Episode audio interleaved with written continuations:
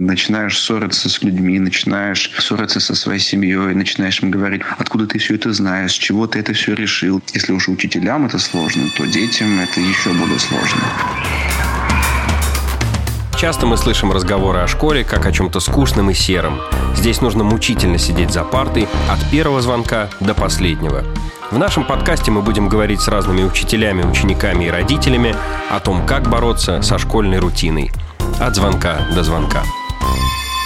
Здравствуйте, меня зовут Никита Исаев, и сегодня со мной учитель географии Илья Георгиевич Мусин и учитель обществознания Александр Денисович Пирко. Да, здравствуйте. А, Добрый день. Но мы будем говорить не о географии обществознания, а вот в рамках борьбы как я официально сказал, да, в рамках борьбы со школьной рутиной мы будем говорить про интересные предметы. Э, один из предметов называется теория познания. И вот что это такое, с чем это едят, как раз хочется спросить у Илья Сгаеровича, потому что с прошлого года, да, вы ведете этот предмет? Да, совершенно верно, уже два года. А, ну, вообще, Никит, надо сказать, что последние несколько лет а, в московской системе образования с а, появлением такого предмета, как ТОК, то есть теория познания. И, естественно, и у учителей, и у детей возникает вопрос, а что же такое теория познания? Ну, что это за предмет? А проще всего было бы сказать, что теория познания – это раздел философии, который занимается, ну, собственно, изучением а, взаимодействия природы, общества, человека, а, критериями достоверности, что немаловажно, то есть э, какие критерии истины существуют в познании, что а, ложное знание, что не ложное знание, а, методами познания, и я понимаю, что эта тема есть в обществознании, потому да. что, изучая с ребятами методы познания, они мне сказали, что, о, отлично, мы это знаем, потому что мы это проходили по обществу знания. То есть какие-то вещи уже было легче. А, но сказать, что это просто раздел философии, это было бы, наверное, очень банально, просто и звучало бы как некая отговорка. То есть все-таки что такое теория познания? А, Теория познания раньше преподавалась э, в институте на а, третьем, четвертом курсах некоторых гуманитарных а, специальностей. И несколько лет назад, как я уже сказал, пришла в московские школы а, с гимназическим или лицейским компонентом. В частности, в высшей школе экономики, при лицее высшей школы экономики, структурным подразделением, который отчасти мы являемся, потому что у нас есть угу. классы распределенного лицея. Как раз с прошлого года. Да, с прошлого года при высшей школе экономики. Там был введен в 10-11 классах классах, то есть только в старшей школе, этот предмет под названием ТОК. А в прошлом году э, мы первый раз опробовали, как пилотный был у нас такой проект, э, лицейский класс э, точнее, класс распределенного лицея, а, социально-экономическое направление и гуманитарное направление. В этом году мы уже шагнули дальше, и часть предметов, в том числе итог, а, перешла на а, физико-математическое направление и на биолого-химическое направление. В первую очередь задача этого предмета является формирование у учащихся, формирование у ребят критического мышления критического анализа. То есть они должны понимать, что мир намного шире, чем иногда его пытаются загнать в какие-то рамки. А, нельзя говорить, что вот только черное есть и только белое. А, есть определенные аспекты, которые не дают нам это сказать. И вот наша задача на этом предмете сформировать у ребят как раз вот это мышление, видение а, вопросов, чтобы спектр вот этого видения был намного более шире. А, чем он иногда бывает. А очень здорово, что этот предмет пришел сейчас в школы. А, потому что мы с вами прекрасно понимаем, являясь здесь практикующими учителями, что система ЕГЭ, которую я лично очень поддерживаю, но она несовершенна с одной простой стороны. Она загоняет нас в определенные рамки. То есть она говорит нам, что вот необходимо задание выполнить так, чтобы его хорошо оценили, и мы получили с вами самый высший балл. Все, ребенок а, находится вот в этих шаблонах заданий.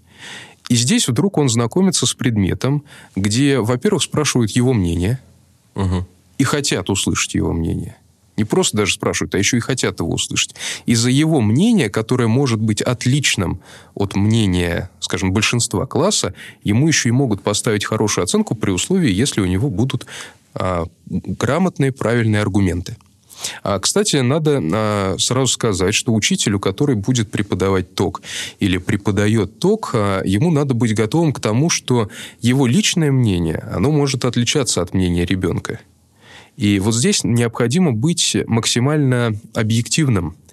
А, да, у тебя может быть какое-то мировоззрение на, по определенному вопросу, но ты должен а, в первую очередь оценивать э, ту аргументацию, с которой ребенок отстаивает свою точку зрения. Так разве так происходит, собственно, должно происходить не на каждом уроке? А так должно происходить на каждом предмете, да. на каждом уроке, но, к сожалению, мы э, видим, что э, под воздействием определенных условий это уходит. Ну, наверное, нам близка была бы очень в этом плане вот история, литература, общество знаний, то есть цикл гуманитарных предметов, да. А, я, кстати, скажу потом о вот этих направлениях, о заданиях, которые мы рассматриваем а, на предмете теории познания. А, к сожалению, практика за эти полтора года показала, что а, школьники в своей массе, это не только мое мнение, это мнение еще и ряда преподавателей, которые а, тоже преподают ток, они а, боятся высказывать свое мнение порядка 70-80% детей не готовы в начале, первые полгода, высказывать свои мнения. Первые полгода именно ток? Да, да, да. А, а это выс... с восьмого класса? С десятого. Это только старшая только школа, 10 это 10 11 класс. То есть они в 10 класс приходят уже со сформировавшимися стереотипами поведения, угу. что они, э, большинство детей э, приходят с таким э, стереотипом, что они ждут, что им скажут, что черное, а что белое.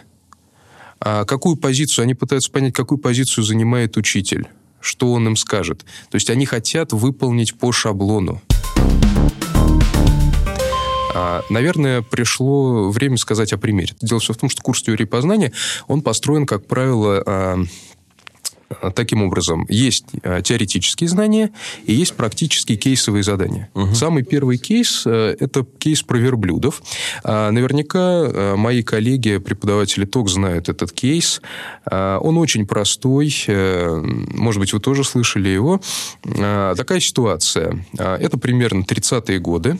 Школьникам во Франции и жрецам на Памире задали угу. один и тот же вопрос.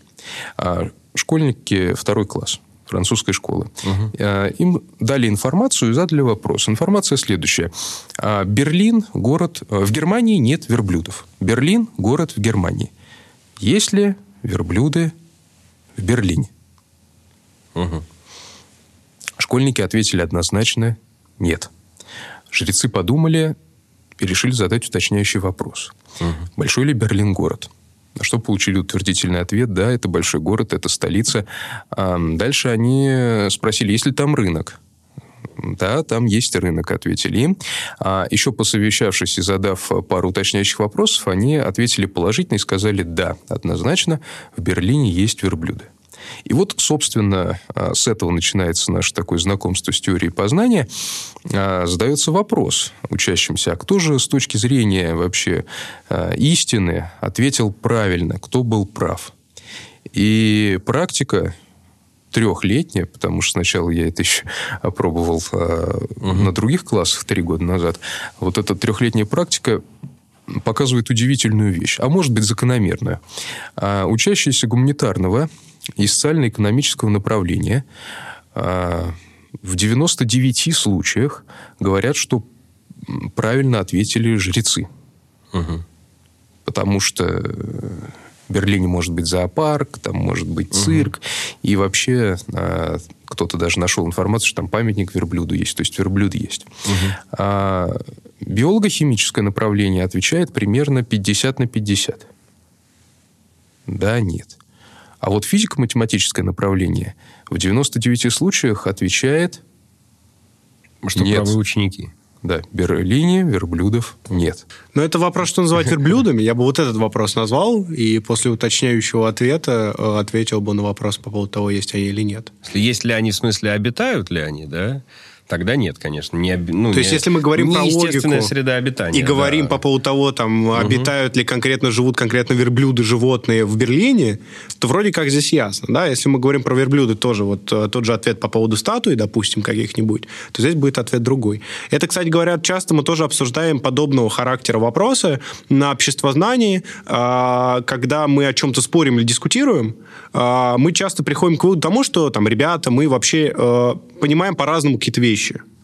И когда мы договариваемся об определениях, да, заходим в определенную систему координат общего спора, то есть договариваемся о понятиях, о правилах, да, дискуссии, что и что, тогда мы приходим примерно всегда, ну, примерно всегда, за- не говоря в каких-то этических вопросах, моральных, да, в остальных случаях мы практически всегда приходим к одним и тем же выводам.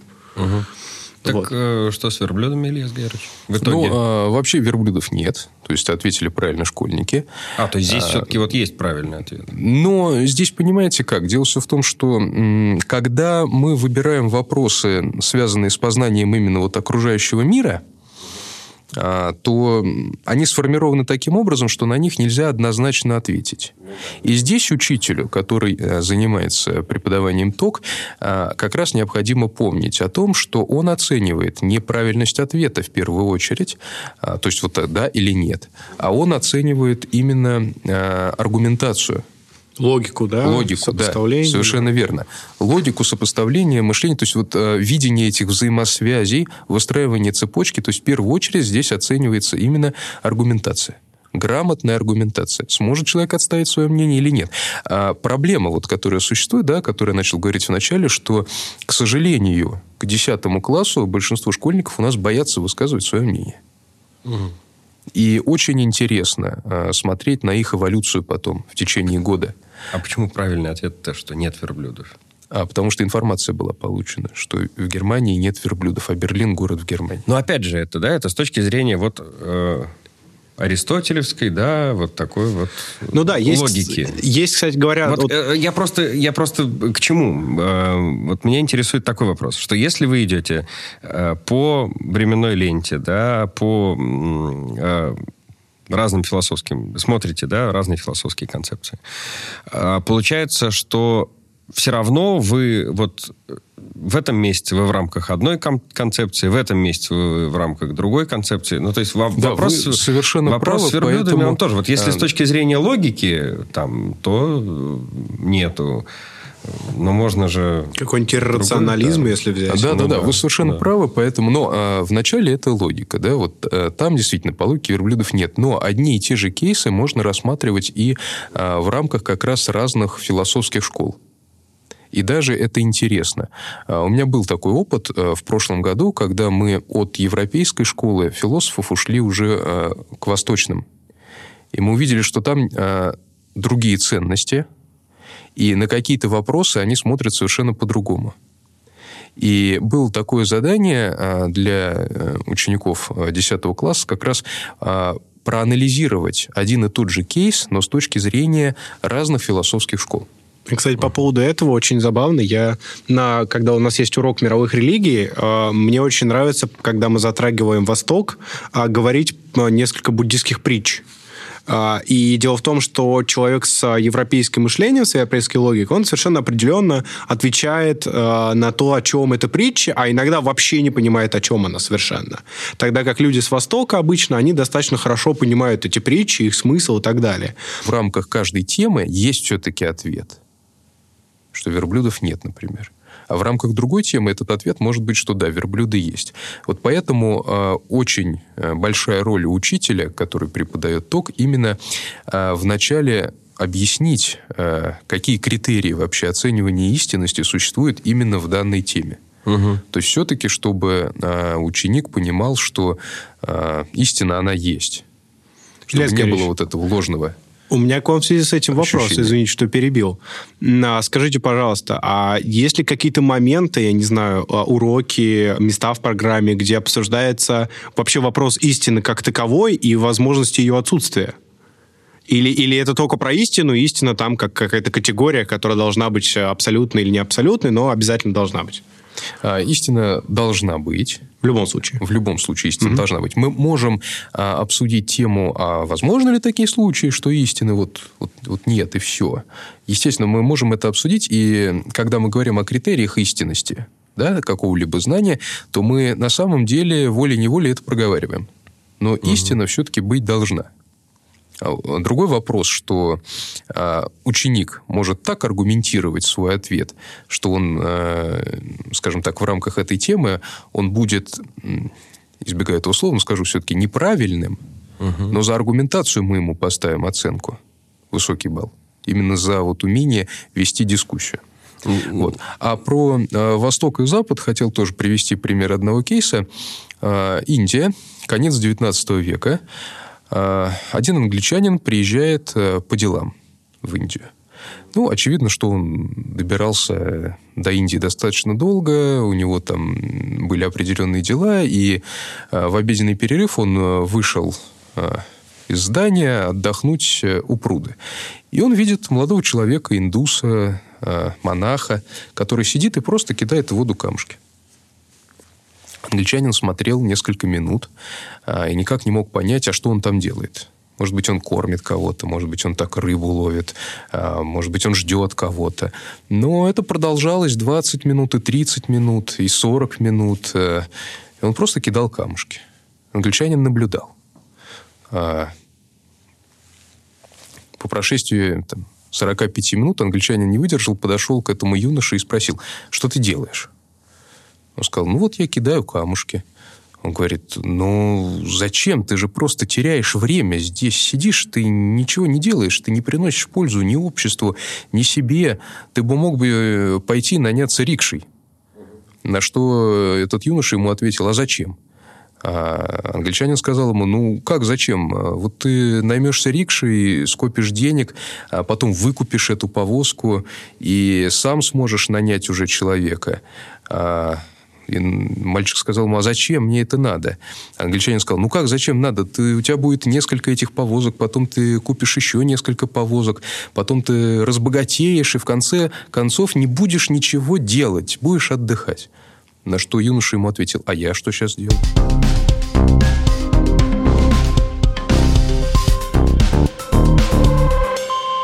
Я, э, помимо школы 1500, работаю в школе 1329 на юго-западе Москвы, и там есть IB-классы.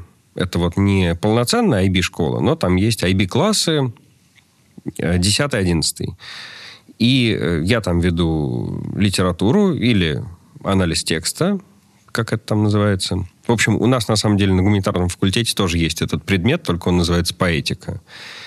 И э, Вячеслав Юрьевич Башко, который работает там учителем истории и по совместительству преподает ТОК, и является классным руководителем 11 класса, он ответил на несколько моих вопросов по э, этому предмету в курсе IB. ТОК или Theory of Knowledge, она же теория познания, в курсе IB является, во-первых, обязательным предметом, а во-вторых, она является так называемым ядром программы, и ТОК призван в первую очередь научить детей не только критически мыслить, но они должны э, научиться понимать, что то знание, которое у них есть в голове, которое будет появляться в их голове, имеет большое количество предрассудков, предвзятости. И этот курс составлен для того, чтобы, во-первых, научиться распознавать э, неоднозначность любой информации, ну и, в принципе, критически относиться также и к самому себе.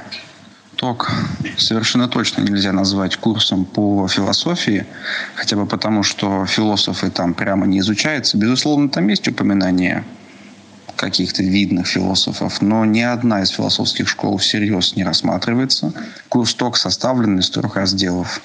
Во-первых, поначалу, в принципе, изучается раздел а, познания и познающий, в котором сначала акцентируется внимание на базовые вопросы, как, в принципе, работает знание, что такое знание, и, и у ребенка должно остаться, в принципе, впечатление, что, мы, что не существует такого понятия, как истинное знание.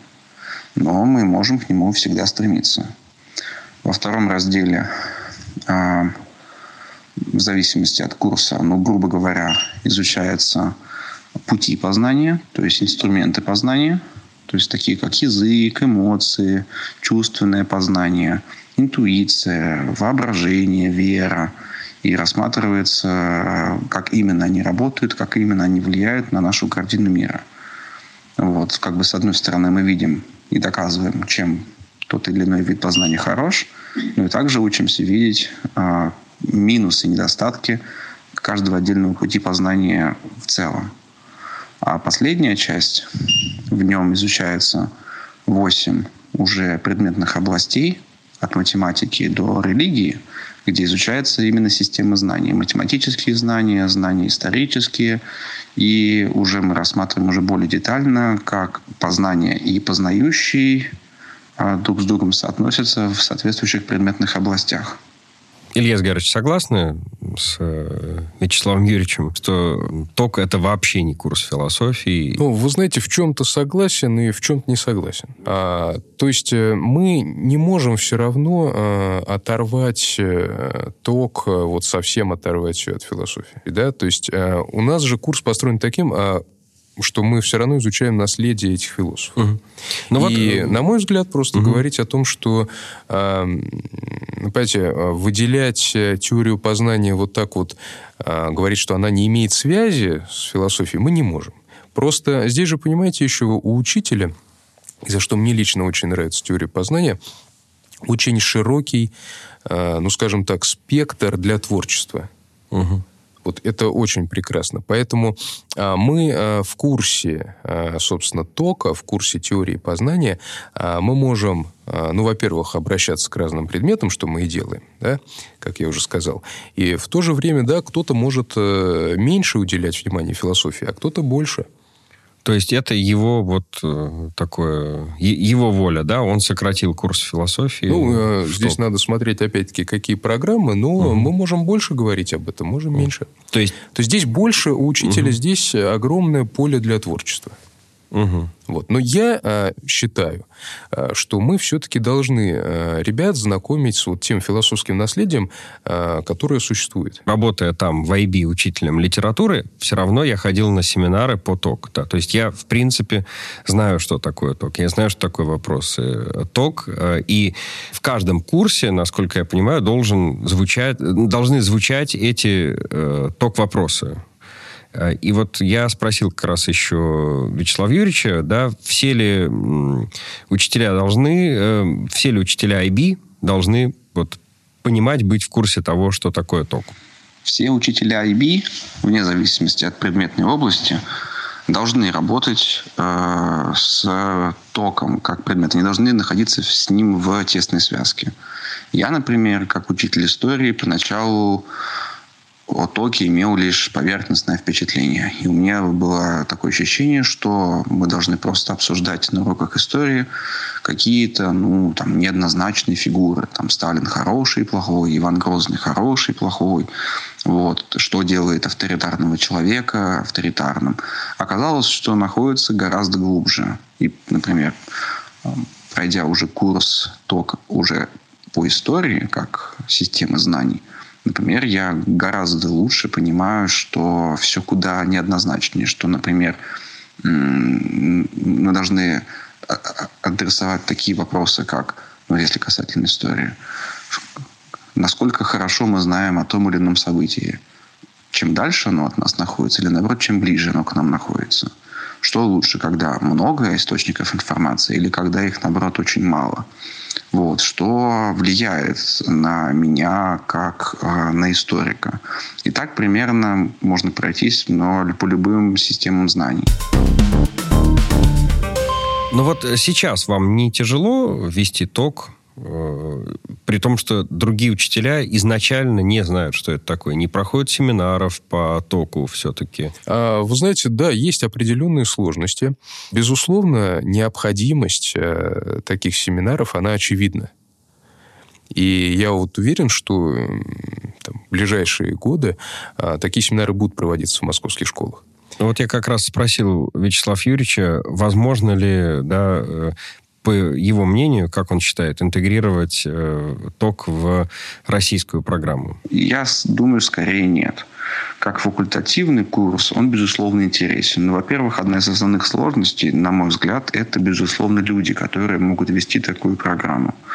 Для того, чтобы вести такую программу, не только требуется некий ну, элементарный кругозор а, и эрудиция – нужен определенный склад ума. То есть нужно самому научиться, уметь видеть и в самом себе недостатки и не позиционировать себя, а, что я учитель, это мои ученики, они учатся у меня. Это процесс взаимообучения, и так мы потихонечку понимаем, что весь мир очень ну, неоднозначен.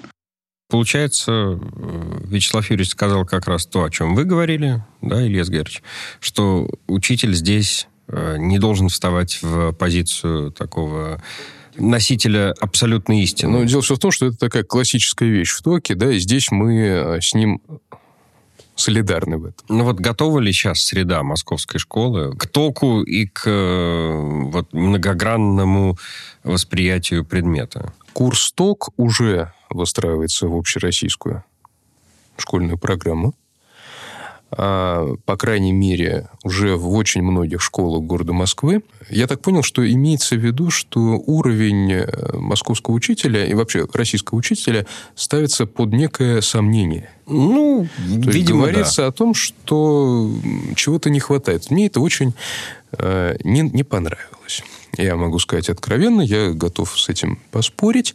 А, и все-таки надо сказать э, и отметить тот факт, что а, профессионал своего дела, да, учитель, он э, не будет э, в предмете ТОК использовать ну, какую-то диктаторскую модель поведения. Но, опять-таки, вот смотрите, я в самом начале обозначил одну проблему, к которой мы сейчас как раз возвращаемся. Это проблема то, что дети зажаты. То, что дети, э, вот они видят э, это белое и черное, и не видят остального спектра. Ничто не вечно под луной время меняется. А чем больше мы будем говорить о ТОК, э, чем больше мы будем проводить таких семинаров для всех учителей, а не только для тех, которые занимаются преподаванием ТОК, а как раз мы будем через, а, там, получать детей, которые менее зажаты. Саш, я к тебе каждый раз прохожу мимо кабинета, в котором ты ведешь урок, и я вижу, что там что-то интересное, классное, там чего-то вы там обсуждаете, да, и вот я классный руководитель девятого класса, они мне говорят, что вот, Александр Денисович, там на общество знаний, там что-то такое вот интересное происходит. А надо сказать еще, что ты ведешь только общество знаний, правильно? Ну, а еще право, экономику, и политологию в прошлом году вел. А у тебя все старшие или у тебя есть до восьмого кто-то? Есть седьмой, в прошлом году был шестой. Только общество знания. А, ну вот, только общество знаний. Да, да, да. да. А вот э, я тебя хотел спросить, как ты вот э, говоришь с детьми э, о политике? Потому что понятно, что форми- формировать гражданскую позицию, не говоря о, том, что происходит за окном, невозможно. С другой стороны, как говорить о том, что происходит за окном, ну, как-то ты же же об этом говорить отстраненно, что давайте посмотрим на это как на модель. Минуточка острых вопросов, да, началась. Э, ну, хорошо, э, давай, давайте попробуем. Э, значит, это действительно сложный вопрос. Я когда только начинал работать, и в частности подходило время говорить с ребятами о политике, мне было действительно страшно. И страшно мне было в том смысле, что я сейчас там буду, может быть, где-то обманывать детей, и за это было страшно. И страшно было, что если, может быть, я где-то не прав, Подожди, субъективно а где, неправ, где это ты объективно неправ. Это где это? Ну, сейчас, сейчас, секунду, секунду, секунду пожалуйста. Так. Вот. И также мне было страшно, что, может быть, я наоборот э, буду говорить что-то субъективное, или, может быть, я буду говорить что-то правильное, но это, может быть, не будет согласно каким-то там программам, ГОСам, э, линии государства и так далее. А, и, ну, понятно, что у меня есть субъективная гражданская позиция. И это, кстати говоря, дополнительный вопрос э, и проблемы, мне кажется, практически любого, особенно гуманитарного учителя, да, проблема своей собственной субъективной позиции. Да? Конечно. Вот. Каким образом я решил решать этот вопрос? А, я говорю, ребят, очень просто. Вот смотрите, а, вот у нас есть политические режимы, да? У нас есть определение политических режимов. У вас есть политические определения политических режимов из учебника общества знания, любого, на самом деле, практически возьмите, неважно. Не да, вот демократия – это вот это вот, да, там авторитарный режим – это вот это вот. Давайте возьмем там другой учебник да, давайте возьмем какую-то там научную статью, посмотрим, почитаем, что там написано. Давайте откроем там банально, почему нет, Википедию, почему нет, просто как угу. альтернативный источник информации. И вот мы видим, да, вот, вот здесь вот так, вот так, вот так. Я говорю, вот, ребят, смотрите, э, важно понимать, у вас там в будущем там у кого-то ЕГЭ, у кого-то ОГЭ и так далее, да. У нас есть Конституция, у нас есть, э, опять же, там сам экзамен и критерий к экзамену, и там написано, там, э, Россия, это там республика, демократия, правовое государство, там, и, и, и так далее, да. Вот, я говорю, теперь, ребят, смотрите, э, мы прочитали энное количество определений. Uh-huh. Эти, вот это, это, это определение подойдет для ответных экзаменов. Это вот это вот не подойдет по критериям, потому что критерии вот такие, а не другие. Вот. Э, соответственно, какое определение вам больше нравится из этих вот? Э, это ваша субъективная позиция, и по ней, соответственно, вы можете определять, а, как вы определяете Россию как государство. Если вы читаете Конституцию с правовой точки зрения, Россия демократическое государство, потому что это написано в Конституции. Угу. Есть определения, по которым Россия является демократическим государством, в том числе политологически. Да? Есть определения, в котором там Россия чуть ли не тоталитарное уже государство. Угу. Да? Угу. Вот. Есть, естественно, в которых там Россия авторитарная. Как вы к этому относитесь? Ну, давайте обсуждать. Э, есть разные определения, в зависимости от того, к какому определению мы подходим, с какой точки зрения мы смотрим на вопрос. В зависимости от этого будет э, и соответствующий ответ. И ну, вот, то есть вот он ток, который работает в, чистом в виде. обществознании, в чистом виде, да. То есть, собственно говоря, итог спасает э, учителя, получается, от э, вот какой-то своей э, давящей э, да? ученика на, на, навязываемой да, позиции. Вот, например, как в литературе, это же тоже можно сказать. Э, вот зачем Герасим утопил Муму, я не знаю. И я много слушал разных всяких лекций, мнений по этому поводу, и все они, ну, там, плюс-минус, вот, ну... Мне там одна из них нравится, я не могу сказать, что что это истина в последней инстанции. Мне каждый раз интересно, когда мы с учениками там что они скажут? Да, да очень интересно, очень есть разные, разные мнения. Ну, понятно, что чаще всего, что это э, рабская позиция, что он, да, там утопил, потому что приказали. Вот вы, кстати, как считаете, почему Герасим утопил Муму? У меня есть... Из-за один... любви. А, из-за любви к кому? К Муму. А почему утопил? Ему показался этот мир очень жестоким. Он решил, что такое нежное создание, как Муму, в таком жестоком мире не может жить. Он ее отправил в лучший из миров. Класс. Это я такого ответа еще не слышал. Мне он очень нравится. Вот у меня такой вопрос к вам финальный. А, как вы считаете, вот э, если бы вы придумывали эмблему своему предмету, допустим, в виде какого-то животного или, может, не животного. Вот э, символ какой-то. А какой вы, какую бы вы эмблему выбрали? Я бы, наверное, выбрал муравья. Муравей это здорово. Мне нравятся муравьи. Ну, ну, ну, общество, знаете же, про все. Это же про экономику, там, про философию. А, ну, в смысле, что муравей, он э, очень социальный. Да, да, да, да. Там социальная обусловленность, есть логика, есть разные э, специфика у каждого муравья, и он тоже вот про все так же, как и, так же, как и общество знания. Про все и сразу. Вот. А еще он, его почти незаметно, но он кусается. После сегодняшней нашей беседы я вижу только одну эмблему. Это милая собачка и надпись «За что?». Ладно, спасибо. Спасибо большое. Это был подкаст «От звонка до звонка». Слушайте нас на всех платформах. Ставьте лайки, пишите комментарии. В описании вы найдете нашу почту. Пока.